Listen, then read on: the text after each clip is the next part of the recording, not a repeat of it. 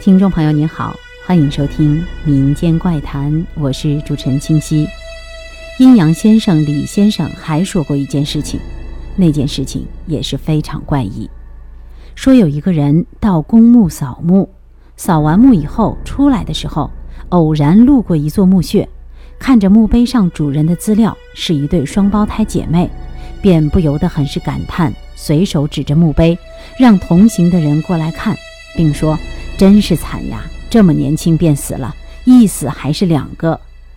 正好李先生就在身后，听到他说的这些话以后，赶紧过去跟他说，让他不要随便指别人的墓碑，更不要在不认识的人的墓前说一些“好可怜呀”“好惨呀”之类的话，特别是比较新的墓，否则很容易被鬼缠。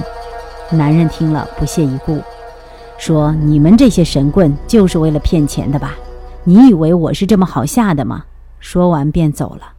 李先生摇了摇头，本来还想教他破解的办法的，谁知道男人根本不听。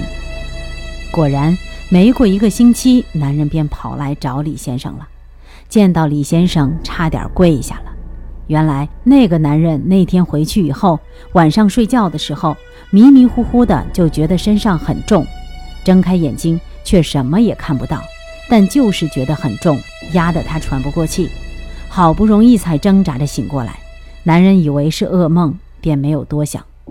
谁知道第二天，男人一大早去上班，刚进下楼的电梯，就突然觉得背上有什么东西，感觉非常真实，因为这东西实在是太重了，压得他都弯下了腰。从电梯的镜子里看，他的背后却什么也没有。男人有些吓着了。因为两次的感觉，他都觉得是有人压着他的，可自己什么也看不到。接下来的几天，男人被折磨坏了，有时候是在睡觉，有时候在走路，有时候在工作，有时候在吃饭，但突然之间，身体的重量好像就增加了，压得他非常难受，而且这种感觉越来越清晰了。而昨天晚上的一个梦，更是吓得他今天一早便跑来找李先生。原来他梦到两个女孩，看不清脸，一直跟在他身后，不管他去哪儿，都一直跟着他。在梦里，不知道怎么的，他突然回想起那天在公墓李先生说过的话，于是一下子惊醒了。打开灯一看，却真的被吓着了。男人家的床很软，有人睡的话都会留下痕迹，可是无意中一看，他的床上却有三个人睡过的痕迹。非常的明显，这下子男人觉得不敢睡了，开着灯等着天亮，马上就来找李先生了。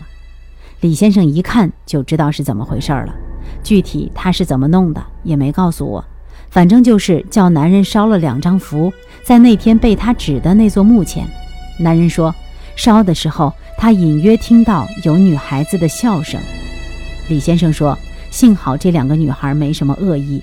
只不过因为男人说了那些话，又指了指墓碑，女孩就以为男人是同情他们，而且能看到他们，于是便跟着他回家了。好了，今天的民间怪谈就到这里，下期再见。